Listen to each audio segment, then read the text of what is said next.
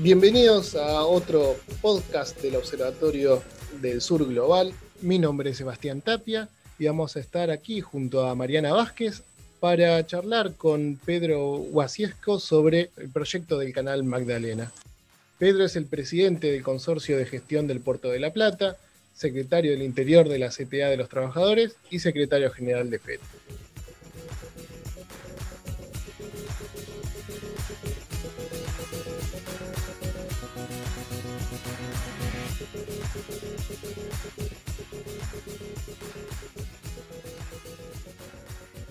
Tal, Pedro? ¿Cómo estás? Este, contanos un poquito en qué consiste este proyecto y qué ventajas tiene para el país.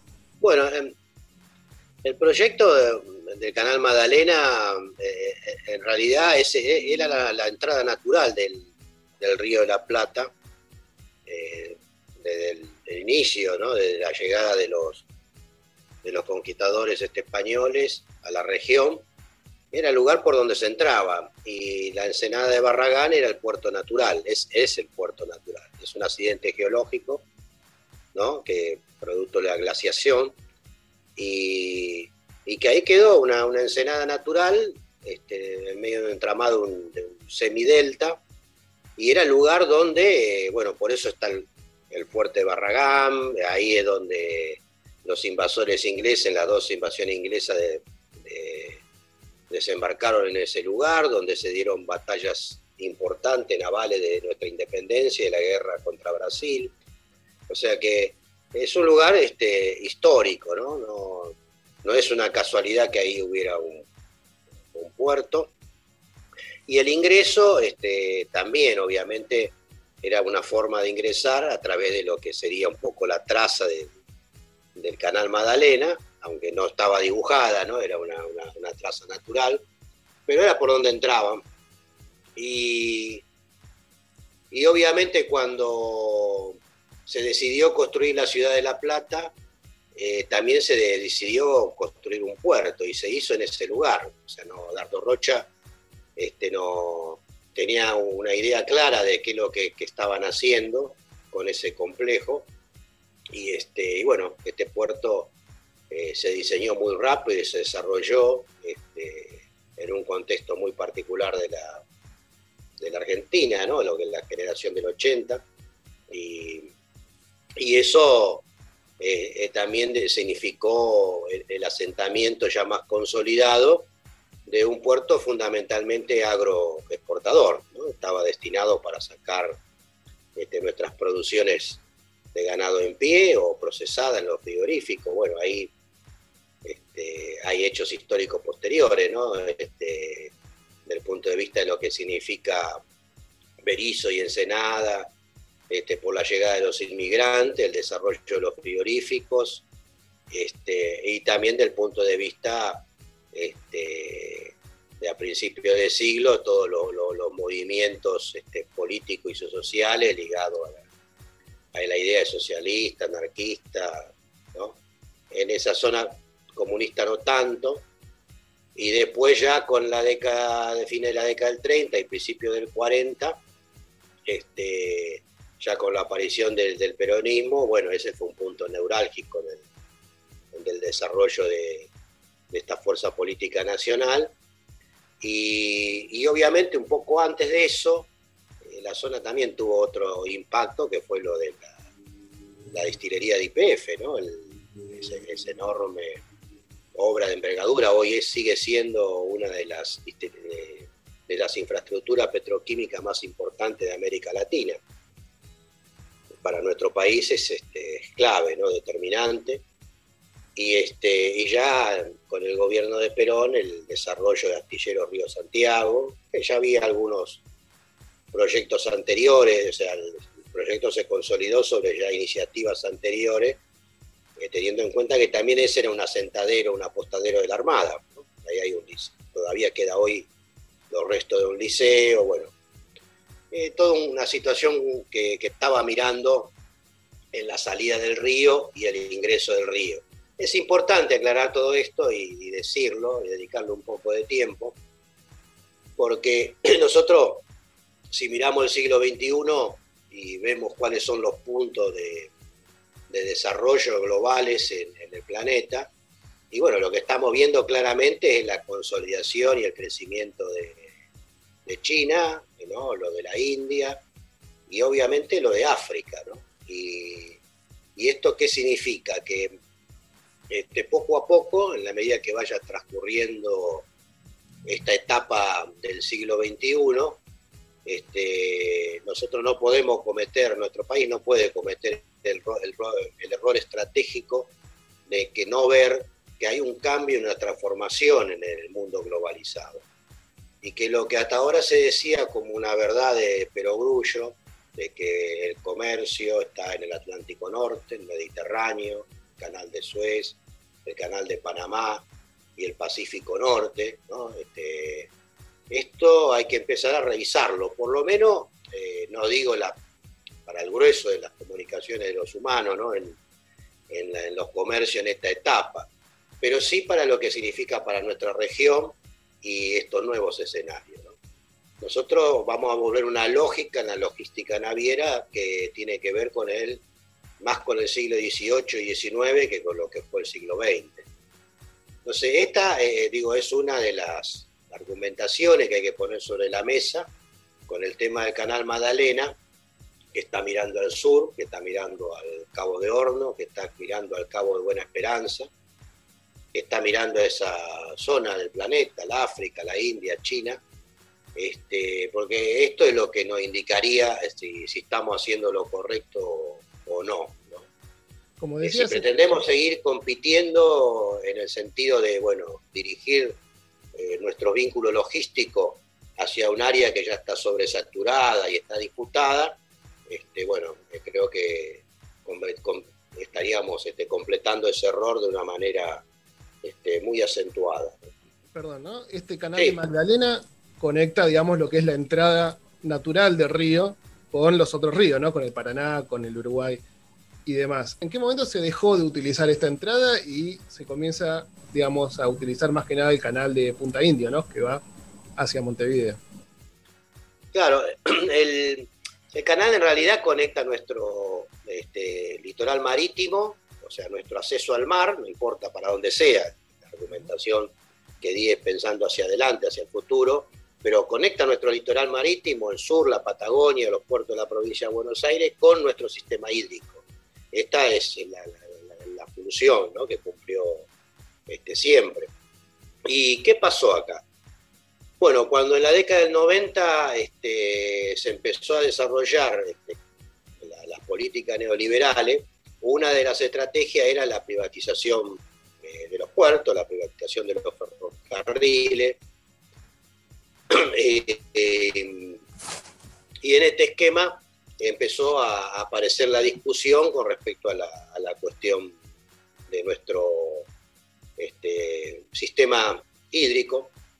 Y, obviamente cuando la década 90 se fue desarrollando, este, empezó todo el tema de la cuestión de lo que se podría haber llamado la, revolución verde de nuestra pampa, ¿no? con, las comodites agrícolas, este, la utilización de la siembra directa, este, herramientas tecnológicas para la producción, la utilización de los híbridos, y eso, bueno, produjo una, un salto este, en toda esa área y obviamente volvió a aparecer en escena la necesidad de tener el sistema preparado para la, exportación de esos, de esos productos. Y entonces ahí es donde este, este, diseño de la política neoliberal este, es una, cuestión que, que, obviamente le sirvió a la Argentina y, este, y se sacó su provecho, este, se diseñó de una determinada manera no con esta lógica que estamos pensando, este, sino con una lógica más conservadora, o sea que las navieras están en el norte, hay que sacar este sistema, entonces eh, los barcos son más grandes, este, los Panamá, que ya habían empezado a aparecer, entonces necesitamos calado y profundidades y entonces hay que hacer unas tareas de dragado y mantenimiento y obviamente, como también estaba impulsado la, política de achicamiento del Estado, esto hay que dárselo a los privados que saben lo que hay que hacer y lo van a hacer bien. Por supuesto, se hizo con subsidio del Estado. Toda esta primera etapa del, dragado del canal troncal se hizo con un apoyo financiero importante del Estado en su primera etapa para desarrollarlo, y eso produjo que después de los primeros 10 años, con apoyo del Estado más el cobro de tarifa, se empezó a consolidar un sistema en el canal troncal y que como esta mirada estaba en el norte y las navieras iban hacia el norte, entonces es ahí donde aparece el canal este, Punta Indio. El canal Punta Indio también tiene una, explicación, que es el tráfico entre la ciudad de Buenos Aires y Montevideo. O sea, no es que eh, no es necesario tener un, canal que nos conecte y que nos permita este, generar ese, esa transferencia entre dos ciudades tan importantes, ¿no? Pero eh, tenía una lógica más de la cuestión bilateral. Eh, a partir de ahí, el canal Punta Indio empezó a tener un objetivo que implicaba la salida de todo el complejo agroindustrial de nuestro país este, por ese lugar. Y eso se fue sosteniendo, este, porque bueno, el, que administra la, la, explotación de ese recurso es una empresa privada, la que cobra es una empresa privada, y hay todo un sistema que se terminó, este, según ellos, es virtuoso, porque no le pide nada al Estado y funciona, pero si uno lo mira un poquito, este, ve que es un sistema este, que conspira contra cualquier posibilidad de desarrollo. Este, em, desde esta perspectiva de sistema integrado que vos, que vos siempre proponés y tomando lo que, lo que comentaste recién, ¿Cuál es la oportunidad histórica sobre la que parece haber un consenso en el campo nacional entonces con la finalización en abril de este año de la concesión a la empresa, que entiendo que es la empresa Hidrovía? A la historia de esta concesión eh, la, fuiste contando, qué intereses representó y qué puede modificarse ya desde este marco de proyecto soberano que es el que vos proponés. Soberano, adaptado también a la nueva realidad geopolítica y tecnológica mundial, a una perspectiva de futuro con esta mirada de soberanía, etcétera. Estamos, entiendo que estamos en un proceso muy complejo, ¿no? Primero porque eh, estamos este, parados eh, en, una situación, en un debate, donde todas estas ideas este, de, cómo se miraba el mundo este, todavía están con, mucha persistencia y con mucha fuerza y las ideas nuevas, este, este, bueno, cuestan consolidarse y asentarse, ¿no? Este, porque enseguida son criticadas de que son parte del pasado, o sea, que volvemos para el pasado, este es el, ataque más fácil, y acá la idea no, bueno, no es volver al pasado, o sea, es, es, aprovechar las cosas buenas del pasado y también las malas, para de alguna manera, esa, en base a esa experiencia, ver cuáles son las cosas que tenemos que, que realizar para, para el futuro, ¿no? Y acá estamos en un debate, en primer lugar, tenemos un gobierno, somos parte de un gobierno que es una alianza con diferentes sectores, con diferentes visiones, o sea, hay gente que no trata de la misma manera lo de Venezuela como hay otros, y así sucede, no vemos lo mismo algunos en la situación de Milagro Sala como la ven otros, y, este, y en esta situación este, pasa lo mismo, creo que absolutamente en todos los temas de la economía y de la política que, define la Argentina de hoy, este, está este debate y se transita este debate. Entonces, primero tenemos esta situación, que hay que hacer ese debate con mucho respeto, cuidando la alianza donde estamos, pero a la vez este, eh, no se puede no dejar de hacer. O sea que hay que justamente este, poner sobre la mesa todas las cartas eh, e impulsarlo con mucha responsabilidad. Bueno, acá eh, en, este tema este, sucede, sucede lo mismo. Una parte, una cuestión es el canal Magdalena. Eh, creo que en este tema, lo que ha pasado la semana pasada, podemos decir que ya hay una conciencia clara en todo el gobierno, no importa cuál es el sector, este, que el canal Magdalena hay que hacer.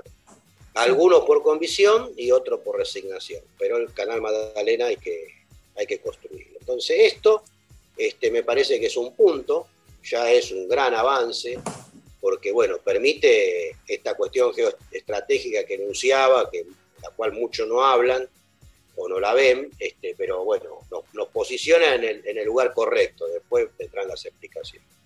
Y desde el punto de vista de la soberanía nacional, integra nuestro litoral marítimo con nuestro litoral Y tercero, pone a los puertos del Río de la Plata en una situación de competitividad para poder este, sacar su carga o el ingreso de carga de los puertos del Río de la Plata, de donde está la carga. O sea, no, no hay ningún demérito para el puerto de Montevideo, por más profundidad que llegue, pero la carga está de este lado. ¿no? Entonces, me parece que sería irresponsable no fomentar el desarrollo de las posibilidades este, eh, de infraestructura de los puertos que están en el Río de la Plata. Y obviamente el, lugar donde yo estoy es una situación privilegiada, porque lo pone en una punta del sistema eh, hídrico con la punta del, sistema marítimo, más todo el ingreso internacional, ¿no? El cabotaje por río y el cabotaje por mar, más la conectividad a nivel, este, a nivel planetario.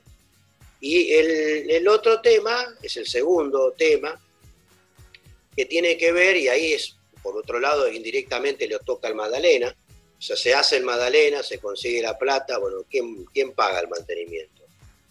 Porque por un lado, eh, brillante la decisión de que se pague con el peaje y no, no, se saque plata del arco del Estado, del arca del Estado, pero después, bueno, dejamos al Magdalena en la buena de Dios y necesita un mantenimiento. O sea, por supuesto el Magdalena, con punto de vista técnico, este, tiene un, ventajas considerables con el, canal Punta Indio, que, inclusive va a haber que sostenerlo por esta cuestión de la conectividad con Uruguay. Este, el canal Magdalena es más corto, este, se necesita dragar un 25% de lo que sería el canal Punta Indio, es más barato. Eh, tiene un montón de ventajas este, técnicas. Pero después esto tiene un costo. Entonces, eh, ¿qué se hace? Se agrega otro peaje más, adicional. Este, entonces, eso es un tema eh, que hay que tenerlo claro para no desvirtuar la ventaja de, la iniciativa y de la necesidad. Entonces, ahí es donde viene el tema de la licitación. Y la licitación en general yo esta parte la, siempre la, dejo para el final, pero bueno, en esta ocasión la vamos a hacer al principio. Cuando se hizo la, ecuación del punto de equilibrio económico de, la tarifa canal troncal, eh, el transporte llegaba hasta el puerto de Buenos Aires en su inmensa mayoría. Entonces la ecuación económica se hizo pensando en eso. Bueno, llegan hasta acá, les cobramos hasta acá, y el planteo fue así, bueno, ¿cuánto tenemos que cobrarle para que esto funcione? En una primera etapa, como mucho no se sabía, bueno, vamos a cobrar tanto a los que llegan hasta acá, a ver cómo esto funciona y vemos hasta dónde llega. Y la diferencia la pone el Estado. Eso fue así como se inició. La primera etapa la licitación, después vino la segunda, se hizo una corrección, o sea, se aumentó el precio de, de ese peaje, con la idea de que el Estado no tenía que poner un peso, pero se mantuvo ese punto de equilibrio, que el 80% del transporte marítimo iba hasta el puerto de Buenos Aires. No había este, puerto de Zárate privado, no existían los puertos privados de la provincia de Santa Fe, no llegaban los barcos este, de, Panamá hasta Santa Fe y de ahí sacaban la producción. Este es un proceso posterior que bueno, este, en sí mismo el hecho del dragado y, el canal troncal es como que incentivó esa posibilidad de desarrollo. Pero este tipo de subsidio cruzado fue lo que permitió en el cuadro tarifario este, fomentar que pudieran los barcos de envergadura llegar y que se pudieran consolidar esas inversiones y ese complejo que hay de casi 50 puertos en la provincia de Santa Fe, que lleva a que algunos llamen como que es el complejo este, de, molienda de, sojas y de procesamiento de aceite vegetal más grande del planeta. Este, ese sistema fue una consecuencia de cómo se armó este cuadro tarifario y, este, y obviamente eso creo que tiene una desventaja. O sea, la ventaja es que permitió sacar esa producción inmensa de nuestro, nuestros centros políticos del país, pero este, ha ido debilitando en forma sistemática los puertos de, Buenos Aires.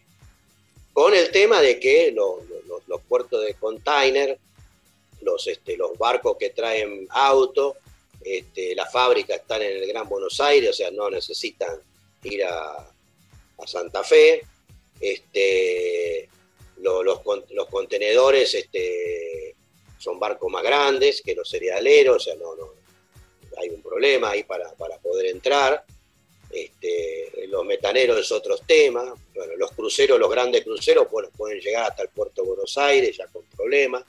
Entonces, bueno, es como que hay una limitante y ahí están los costos, que también eso, bueno, encarece los, los, este, los fletes, y hay todo alrededor un sistema de practicaje y de todo un sistema que también hay una especie de economía del negro, este, que, que, un circuito que también genera otro tipo de costos y que, y que bueno, que encarece nuestra, nuestra logística. ¿no? Eh, Pedro, te quería preguntar porque eh, planteaste centralmente el tema de costos, pero también hay otras dos cuestiones que están ahí entre líneas. Digamos, está la cuestión de la situación de las economías regionales, es decir, cómo una mirada diferente de todo este sistema podría beneficiar y permitir un, desarrollo mejor, mayor de, economías regionales, por un lado, y por otro lado el tema del control, ¿no? Más allá del, costo, de lo concreto del costo, el tema del control y, cómo se relaciona esto con, las cuestiones del narcotráfico, del tráfico de personas y, sobre todo de la evasión fiscal. ¿no? Porque ahí hay otro tema que, que, está puesto sobre la mesa, que es ese, ¿no? Es una evasión inmensa y cómo se vinculan estos temas, porque a veces cuando uno ve las noticias o los debates y no conoce tanto el funcionamiento, no puede ver la relación entre una cosa y la otra. Hay tres temas y, los tres están también relacionados con el tema de, de costo, lo estamos abordando al revés este de siempre, el tema. Este, hay uno que tiene que ver con que la licitación, eh, todo el diseño de la licitación se hizo como si se licitara este, bueno, vamos a hacer una autopista, vamos a mantenerla, pero no se le hace eh, los accesos. Entonces, los accesos van a cuenta de los puertos. Y obviamente hay puertos que, pueden sostener los costos de, un canal de ingreso e, importante, como es en el caso de La Plata o, el Dosú, este, son contratos millonarios en dólares. Pero hay puertos que no. O sea, pedir al puerto de San Pedro o al de Barranquera eh, que, pueda pagar y amortizar los gastos de, su acceso desde el canal principal, es, inviable. Esto la licitación no lo previó y estaba claramente orientado y este, a la cuestión del desarrollo de los puertos privados. Y obviamente el inversor que va a hacer un puerto privado eh, elige el lugar este, más conveniente. Y, este, y para el tema de la soja, no, no es que necesitas una infraestructura este, necesitas un elevador y poder colocar la carga dentro del buque y bueno, en el caso del río el buque puede estar casi cerca del, canal troncal sin demasiado problema. Entonces, eh, ahí es un tema que no se tuvo en cuenta, por eso una de las discusiones que estamos planteando en esta etapa es que la licitación tiene que contemplar estos aspectos, que hay una parte de lo que se recaude tiene que estar destinado para las obras complementarias o secundarias, este, que bueno, que quien decide qué obra complementaria y secundaria se hacen, tiene que haber una autoridad nacional con una visión macro. Eh, esa parte de la recaudación tendría que ser de los 190 millones de dólares, por lo menos entre un 8 y un 10% de ese presupuesto. Que un 2% de ese presupuesto esté destinado a la Secretaría de Puerto y Vía Navegable para hacer las tareas de control, fiscalización, estudios este, que permiten fiscalizar del punto de vista técnico, administrativo, como corresponde, el cumplimiento del contrato. Eh, ¿Quién determina que se, movieron los metros cúbicos que se movieron, que, se están haciendo las tareas? Y el otro aspecto, hay otro aspecto también que está totalmente coligado a esto, que es el tema del bastizamiento y la señalización, que en el sistema actual no está contemplado. O sea, es como que una tarea que se tiene que hacer el cargo del Estado. O sea, por un lado recaudamos, y cobramos, pero después este, eh, la, cuestión de las balizas hay que sacar de algún lado de la cuenta del Estado y desviar y destinar fondos para eso. No, tiene que estar contemplado este, claramente el balizamiento, son como 800 y pico de, de boyas y seguramente habrá que agregar 300 o más en todo el sistema. Y está la señalización, que en la etapa actual la señalización este, es clave, o sea, la cuestión de que la señalización, no solo para mejorar la seguridad eh, de navegación, o sea, eh, que, el que está navegando eh, tenga la señalización suficiente para navegar en cualquier condición, o sea, niebla, lluvia, de noche, de día, sino también para cuidar las condiciones ambientales del río. Y también mejorar desde el punto de vista de la seguridad ambiental, o sea, tiene que haber cámaras, tiene que haber sonares, tiene que haber este, los sistemas de última tecnología, tiene que estar adecuado el sistema para este, también tener su conectividad en la nube con el, sistema de, algún sistema, digamos, de, satélite también para el, control absoluto de lo que pasa en el, el canal troncal. O sea, si hay un barco que termina tirando desecho en el río, que eso se pueda registrar, filmar y llevarlo a la justicia y cobrarle la multa este, si hay un tráfico de personas se pueda este, eh, asegurar las mejores condiciones para evitarlo. Este, si hay alguien, un armador que armó un, este, un, tren de chatas y después lo desarmó en el norte, en alguna de las islas de Santa Fe, eso se pueda verificar porque ya se controló y bueno, si pasa, eh, tiene que pasar lo mismo y tiene que llegar a destino lo que se denunció que tiene que llegar a destino. Esto se necesita claramente que esté fijado en la, en la concesión. Entonces, este, me parece que esta es clave. Y otra parte también, eh, que la licitación es clara y es importante, es que hoy, por ejemplo, una gran parte del flujo de mercadería no paga peaje, que es lo que se transporta por chata. Se usa el canal troncal, se usa la infraestructura, se usa la capacidad de policial de la prefectura, de, tanto desde el punto de vista ambiental como de seguridad, se usa la infraestructura sanitaria, eh, se usa todo el sistema, pero no se paga un peso de lo que viene del sur de Brasil, de Bolivia, Paraguay. Entonces ahí es donde también, este, en base a este avance tecnológico en la cuestión de la licitación, este, hay toda una parte del usuario del sistema que tienen que pagar y alimentar con su pago el funcionamiento y la mejora del, sistema. Esta, esta, esta parte también es, es, clave para el, para el bien de todo. O sea, el país eh, utiliza, exporta 125 millones de toneladas por el sistema, pero hay otras 125 millones de toneladas o más, eh, que es eh, la soja de Brasil, el hierro de Brasil y de Bolivia, lo que viene de Paraguay. Este, bueno, este, y el sistema es un río son sistemas internacionales. Y, este, y no es que porque están ahí este, no, no hay ningún gasto, digamos, y nadie, nadie lo produce está la responsabilidad de Argentina de mantener su sistema en la zona que, ejerce su soberanía y está la responsabilidad del usuario este, de, pagar por lo que usan. Entonces me parece que ahí está eh, un poco el kit de la cuestión.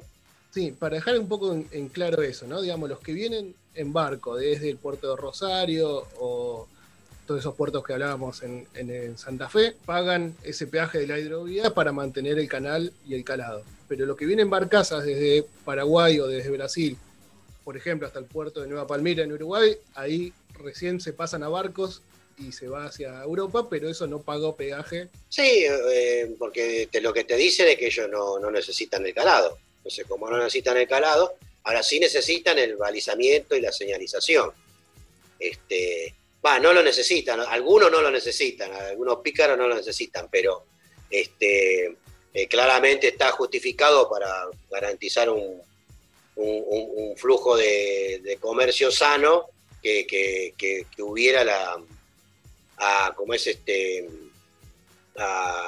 este tema esté contemplado de una manera clara ¿no? una pregunta que quiero hacerte es se generó mucha polémica en relación, sobre todo esto se hizo más público a partir del pedido de informes del senador Tayana al ministro de Transporte en relación al decreto con, respecto al tema de la licitación.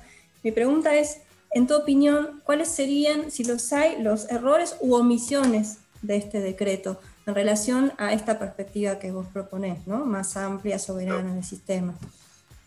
Y lo del decreto 949-20, hay, hay, varias cuestiones a tener en cuenta. Algunas de ellas, eh, tanto el ingeniero Orduna como Tetamanti, este, fueron muy precisos y muy claros ¿no? en las cuestiones más, más técnicas. ¿no? desde, el inicio de, plantear todo el sistema como el tema hidrovía, cuando los, ríos tienen nombre y, este, y está claro. Y, aparte que, bueno, si vamos a hablar de hidrovía, es todo el sistema completo, ¿no? Y en este caso estábamos hablando de la licitación del canal troncal, este, fundamentalmente sobre el río de Paraná y parte del río de la Plata. Entonces, eso ya eh, da como una, este, una, idea de, o de desconocimiento o de subestimación del, problema. Eh, uno lo puede entender a la Bolsa de Comercio Rosario y a, los puertos que están sobre la provincia de Santa Fe, a los puertos privados, que tengan esa, mirada de corto alcance para, para garantizar, porque bueno, si por ejemplo se produce un cambio en el tarifario, este, los barcos que llegan a esos puertos deberían pagar más. Y si no pagan más y se mantiene el cuadro tarifario, el sistema debería sostener este, toda la ampliación de esta licitación, o sea, de Santa Fe a Confluencia, el balizamiento y la señalización, los ítems que, hemos nombrado, más la, cuestión del canal Magdalena. Y, obviamente trabajar para mejorar las profundidades, fundamentalmente en el Río de la Plata. O sea, no podemos quedar en 36 pies, o sea, 34 más 2 de la marea. O sea, tendríamos que este, ir en una primera etapa a 40, después en una segunda etapa a 44, hasta llegar a 47. Y, los puertos del Río de la Plata tendrían que estar en condiciones de recibir este, embarcaciones con ese calado. Este, ahí habría otra mejora sustancial eh, en el sistema. Eh, bueno, y esto, esto no está contemplado en el, en el decreto.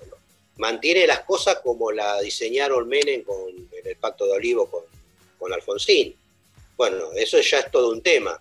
Eh, y el segundo tema que no tiene estas cuestiones que, hablamos al principio, geopolítica, nacionales, del punto de vista económico, del costo. Y, este, y eso me parece que es el, gran problema. Creo que se escuchó mucho a los intereses este, privados, a la empresa EMA, a Yandenul, a la Bolsa de Comercio de Rosario, a los puertos privados, y no, no se prestó atención en serio a todos estos aspectos técnicos y económicos eh, que son este, clave. ¿no? Yo creo que este, nuestro gobierno tiene que estar en una etapa en la cual la buena gestión, la gestión correcta y adecuada es, clave, ¿no? Y, hay decisiones que no se puede estar mirando la próxima elección. O sea, hay que tomar la decisión correcta. Eh, todos sabemos que, por ejemplo, si uno está haciendo una casa y cuando tiene que hacer las instalaciones sanitarias, los cimientos, eso no se ve. Ahí se gasta mucha plata y no se ve. Lo que se ve cuando está el techo terminado, las paredes, ¿no? Entonces, eh, políticamente siempre por ahí es más interesante poder mostrar resultados rápidos e inmediatos desde el punto de vista electoral, pero me parece que acá hay discusiones que tienen que estar pensadas en el largo plazo y, este, y esa, esa, esa es la clave y creo que lo que pasó con el, con el ministro Meoni, el asesoramiento que le habrá hecho el presidente, este, fue mirando más el corto plazo. Tenemos esto acá, las empresas están decididas, esto si lo seguimos igual sigue funcionando, no tenemos ningún ruido, este, no hay ningún problema, para, tenemos tanto frente abierto, ¿no? la, la, la, pandemia, la deuda externa, el Fondo Monetario, la cuestión de la educación, los salarios, este, hay, hay 200 problemas, ¿para qué nos vamos a meter en un problema más? ¿No?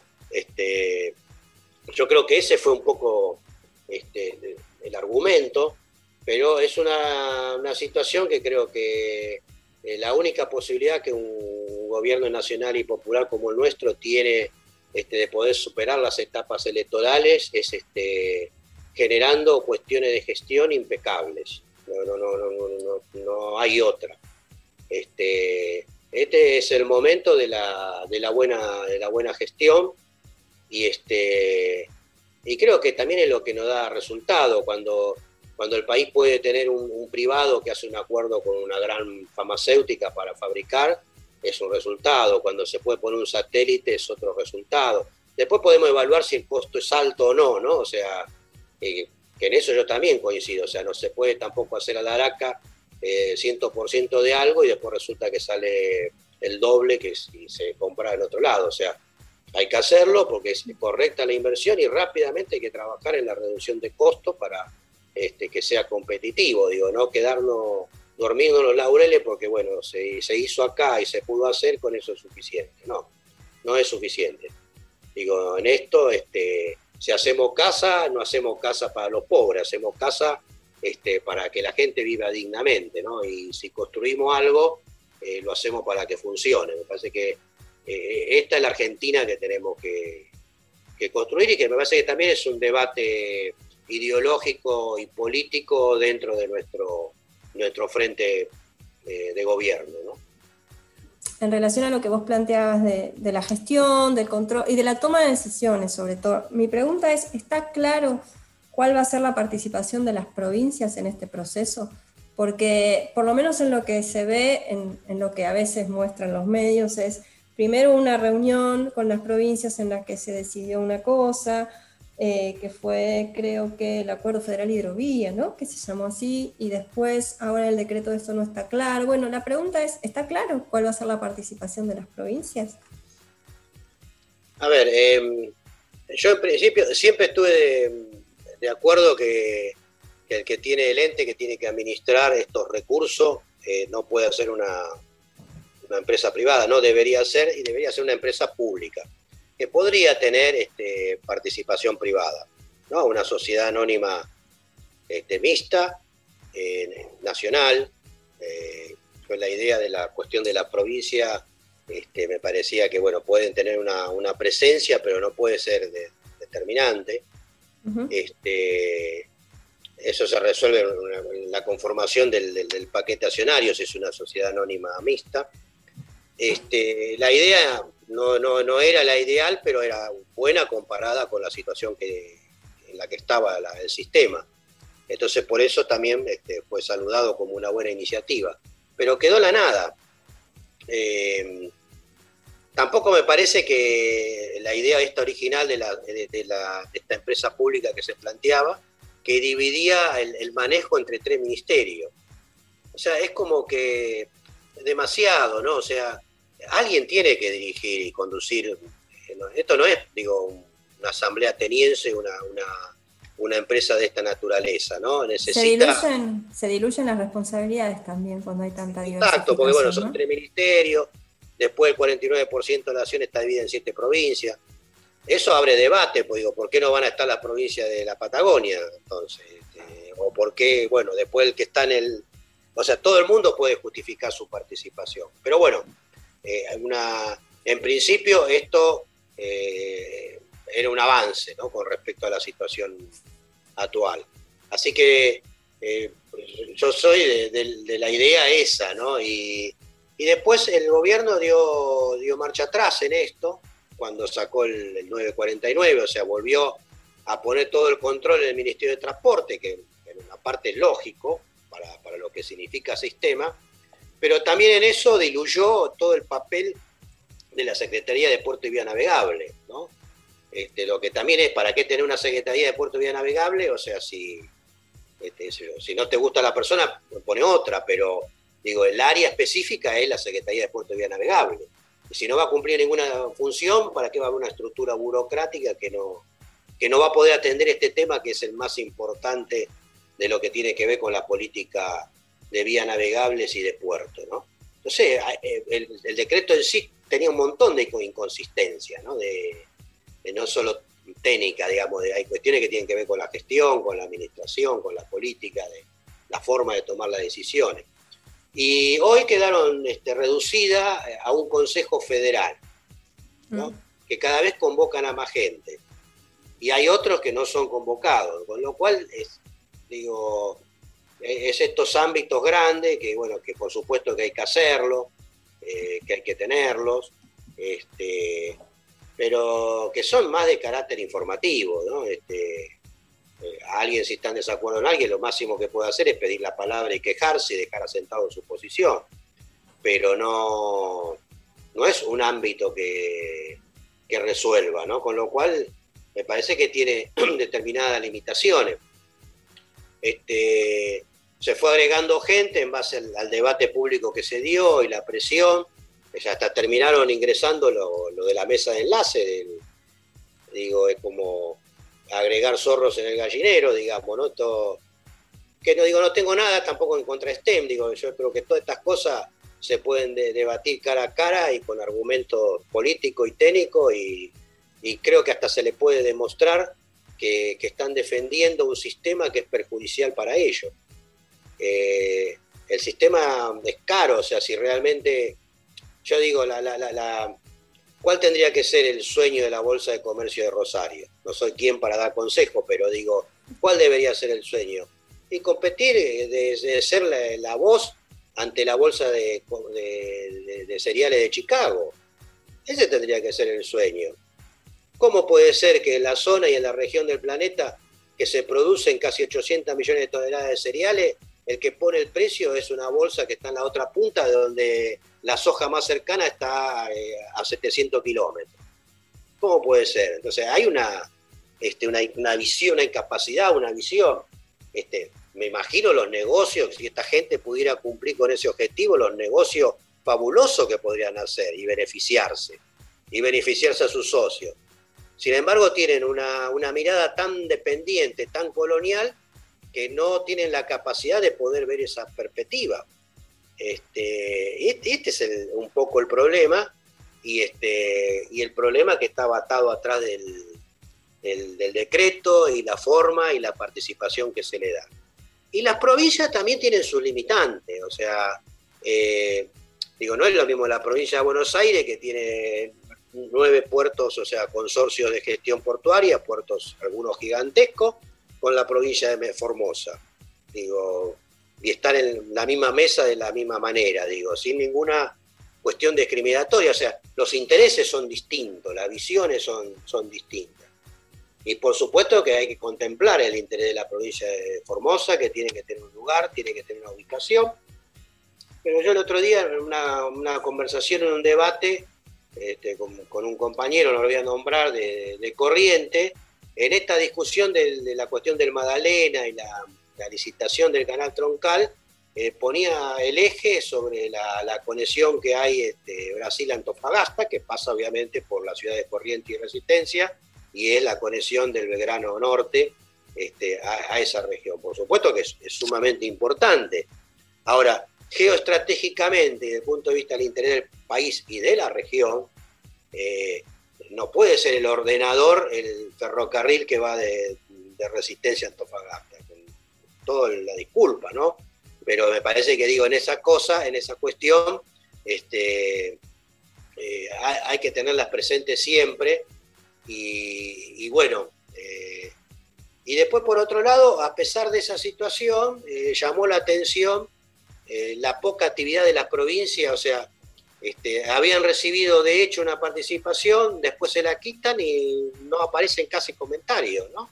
este, públicos. Este, no se ve tampoco demasiada situación este, privada, como que bueno, cada provincia, este, si el operador de actual de la licitación del canal troncal este, le promete algo este, que resuelva alguna cuestión puntual de la provincia, bueno, este, vamos caminando, ¿no? O sea, por eso a esto digo, o sea, eh, termina primando la visión de la provincia. Bueno, si, si a mí me hacen el dragado y no me lo van a cobrar, y bueno, eh, bienvenido. Si en la licitación me van a agregar hasta, ahí estoy hablando del puerto Barranquera, si después en la licitación me van a agregar que el canal llegue hasta el puerto de Diamante, son 50 kilómetros más de donde está ahora. Este, bueno, bienvenido sea, porque me permite ingreso de buque de ultramar. O sea, un poco es así. No tiene nada de malo, pero es una visión este, un tanto conservadora y limitada del desafío que tenemos abierto. O sea, esta obra determina el futuro de nuestra logística este, en nuestro río para los próximos 20 o 30 años. No se puede tomar a la ligera. Pedro, ¿y sabes si este mismo modelo que tiene la Argentina ya desde mediados de los 90 es tomado por otros países? Digamos, ¿hay otros países que han dejado sus grandes ríos privatizados de esta manera? Porque yo estuve buscando, por ejemplo, el Ganges de la India es, es administrado por la Autoridad de Ríos Internos de la India, que es una organización, digamos, estatal. El río Yangtze en China lo lleva la la Comisión de Aguas de, de Este, en Rusia, el Volga, tanto el Volga como el Don, están administrados por entes estatales, que luego después contratan privados, digamos, para hacer el dragado, lo que sea, pero digamos, el cobro, el balizamiento, la señalización, todos los proyectos son llevados por estas empresas estatales o estas organizaciones estatales, ¿no? Digamos, eh, somos como un, un internacional en este caso, digamos. Ah, incluso Estados Unidos, ¿no? Tiene la, comisión de río Mississippi, que es un río que cubre el 41% del país, ¿no? Incluso en, el caso, estadounidense, no solo la comisión es estatal, sino que todas las acciones sobre el río, de ingeniería y demás, la lleva adelante eh, la división del Valle Mississippi de los ingenieros del ejército estadounidense. Sí, sí. Sí, sí, o sea, la agencia es pública y el operador inclusive también es público, ¿no? Este, lo mismo pasa con el tema de China y este, la diferencia por ahí con otros que tipo Molgadón es que eh, en este caso lo del río Paraná, Mississippi, el, el río Amarillo, eh, permite el ingreso de buques de ultramar eh, bastante adentro del, sistema, ¿no? E, esa es la, del punto de vista técnico la diferencia. Después hay decenas de, sistemas que se usan los ríos, pero bueno, los buques de ultramar no entran, ¿no? Este, fundamentalmente el tema de Europa, este, bueno, caso también de África y, otras regiones. Eh, pero esta es, la, diferencia, o sea, meter el buque de ultramar, o sea, es, como meter el camión adentro del supermercado, más o menos, una cosa así, ¿no? Este, subir y bajar la carga. Entonces, pero bueno, en general son todas agencias este, eh, públicas, con, algún control social o alguna participación privada en algunos casos, pero casi ninguno. Y la nuestra es, totalmente la inversa. Eh, lo que, bueno, es un tema que, bueno, me parece que hay que, revisarlo, porque no, no, permite sostener una política macroeconómica y cómo se usan los excedentes. Esta empresa recauda desde el 2014 para acá 190 millones de dólares anuales. Yo no creo que se gasten 190 millones, no estoy seguro de poder decir que dragan los 35 millones de metros cúbicos todos los años. No puedo afirmar que es un precio correcto pagar 3 dólares y medio el metro cúbico de dragado. Y aparte de eso, no, tienen compromiso de... hay un 0,5% que se aporta rentas generales, cuando tenía que ir un 2 directamente a la Secretaría de Puerto y Vía Navegable. Eh, no se pone un solo peso en las balizas, las balizas se mantienen por obra y gracia del Espíritu Santo. Y este, señalización nada. Y este, y bueno, y tampoco ninguna adecuación del sistema tarifario para, mejorarlo. Y, es un sistema que hecho de esta manera fomenta que este, una gran parte de la carga para, para, evadir termine yendo a Uruguay o a Paraguay. Entonces, eh, este, este es, un, es un tema que realmente debería este, preocupar. No, no, no creo que sea correcto que la, eh, la, tanto la, cuestión de la administración, la recaudación y después eh, los propios trabajos la haga la misma entidad, este, pública o, privada. es, un problema.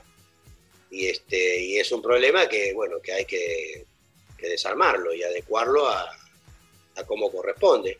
Y también otra cosa que, bueno, la he planteado también bastante, bastante veces, o sea, eh, ¿dónde está la ley que dice que el mismo operador privado eh, tiene que hacer todo el dragado, toda la licitación completa? ¿Por qué? Aparte nos trae un problema geopolítico, porque por un lado nuestro país está requiriendo recursos a la República Popular China para poder tener plata para infraestructura y por obra, y después cuando venga la, empresa china de dragado y diga, ah, yo quiero partes, no, no, este, usted vaya y compita con con Jean y si le gana, este, bueno, ahí vemos.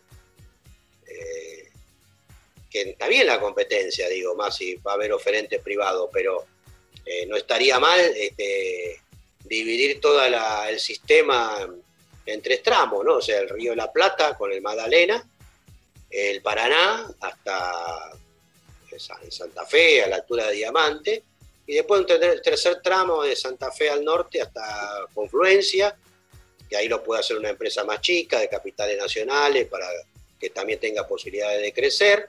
Y la otra dos que vayan a competencia de empresa privada. Y bueno, si gana Yandenul una, bueno, no puede estar en la otra. Tendría que haber otra empresa, una belga, una holandesa, una china, una rusa, la que sea. Este, ah, y, y desarrollar en el tercer tramo una empresa nacional hasta que bueno, esté lo suficiente fuerte para poder competir en el futuro eh, cuando se finalice dentro de 10 años la licitación, esté en condiciones de, competir. Entonces, me parece que este es un poquito también lo que hay que, hay que ver en este tema. ¿no? Bueno, Pedro, muchísimas gracias por esta, esta charla. Este, realmente nos, nos ayudó a despejar un poco el tema que tenemos acá con, el río, ¿no? Digamos, con la salida de nuestros productos por el río. Gracias, Pedro, de verdad.